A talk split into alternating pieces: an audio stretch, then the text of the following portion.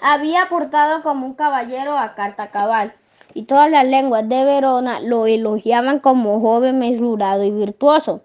Teobaldo, obligado a ser paciente contra su voluntad, se contuvo pero juró que en otra ocasión aquel Ruy Montesco pagaría cara su instrucción.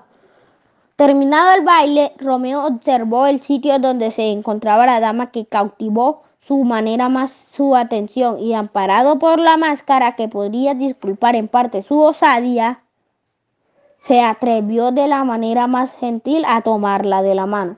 Llamó a aquella hermosa mano una capilla y dijo que si al tocarla la profanaba, entonces sería un peregrino avergonzado, que la besaría en señal de expiación.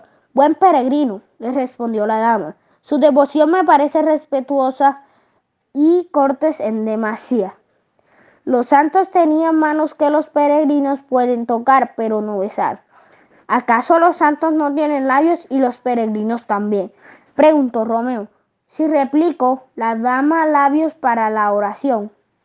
Ah, entonces mi querida santa, dijo Romeo, escuché, me rego y concédame lo que pido, que si no caeré en el desespero en tales alusiones y requiebros amorosos estaban enzarzados cuando la dama fue llamada por su madre.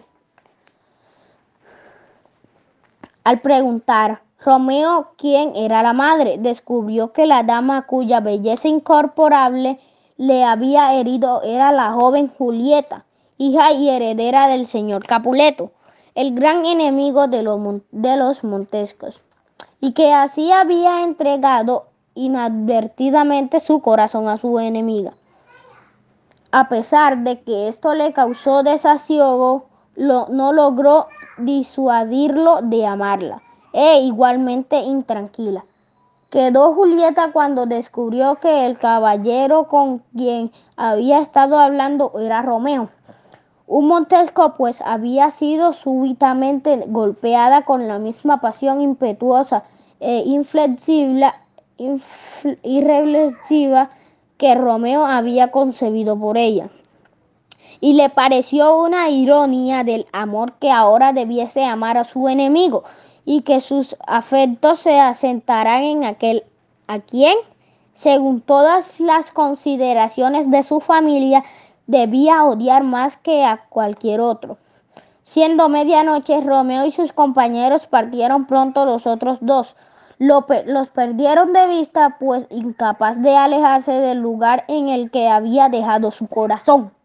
Romeo escaló el muro de un huerto que se encontraba detrás de la casa de Julieta. No había pasado allí mucho tiempo pensando en su nuevo amor, cuando Julieta apareció en una